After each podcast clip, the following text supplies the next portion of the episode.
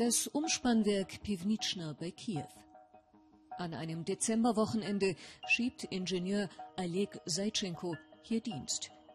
Seine Bildschirme zeigen nichts Außergewöhnliches.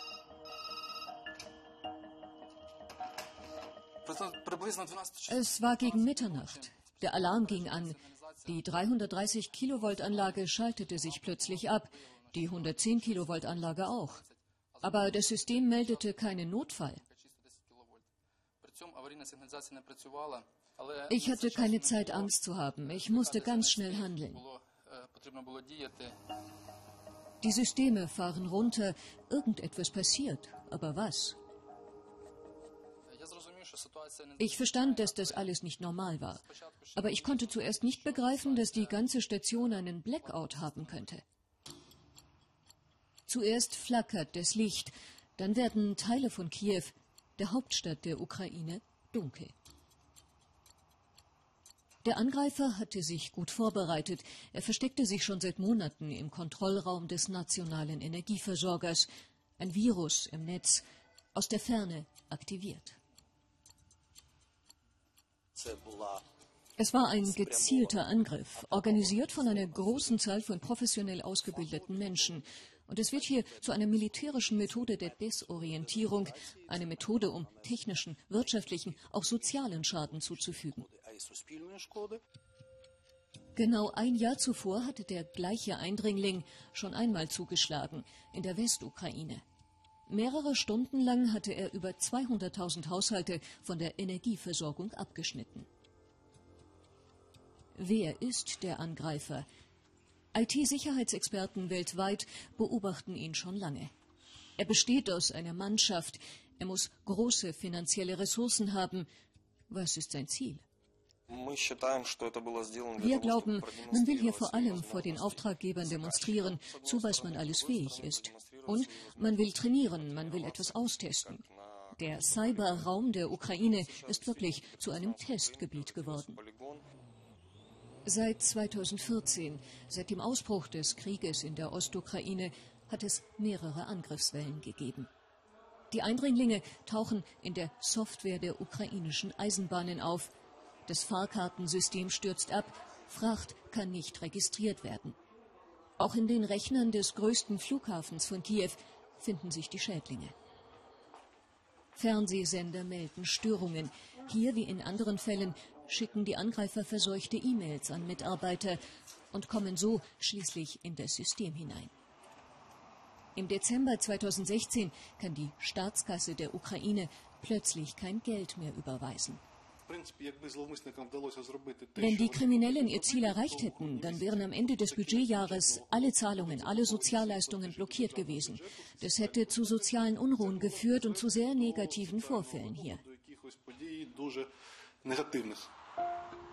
Der ukrainische Sicherheitsrat glaubt, die Spur führe mit großer Wahrscheinlichkeit nach Russland. Cyberstreitkräfte operieren dort neben Heer, Marine und Luftwaffe. Russland zeigt dem Westen und der NATO, dass es solche Fähigkeiten besitzt. Wir sehen in der Ukraine den ersten Einsatz einer Cyberwaffe in Europa, den ersten Cyberangriff auf zivile Infrastruktur. Mai 2014. Eine pro-russische Hackergruppe namens Cyber Berkut dringt in die Computer der zentralen ukrainischen Wahlkommission ein. Sie verbreitet die Falschnachricht, dass nicht Petro Poroschenko die meisten Stimmen habe, sondern der Kandidat der Rechtsnationalisten Dmitri Jarosch. Das russische Staatsfernsehen übernimmt diese Fake News. Cyberberkut bekennen sich später auch zu einem Angriff auf die Webseiten des Deutschen Bundestages und des Kanzleramtes.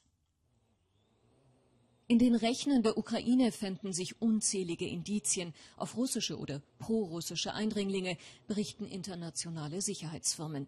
Die NATO hat Hilfe angekündigt. Nach Beginn der russischen Aggression 2014 beschloss die Allianz, ihre Unterstützung für die Ukraine zu erhöhen. Unser Treuhandfonds finanziert jetzt den Ausbau der technischen Verteidigungsfähigkeit der Ukraine. So etwas Ähnliches wie ein schnelles Cyber-Einsatzteam soll entstehen uh, uh.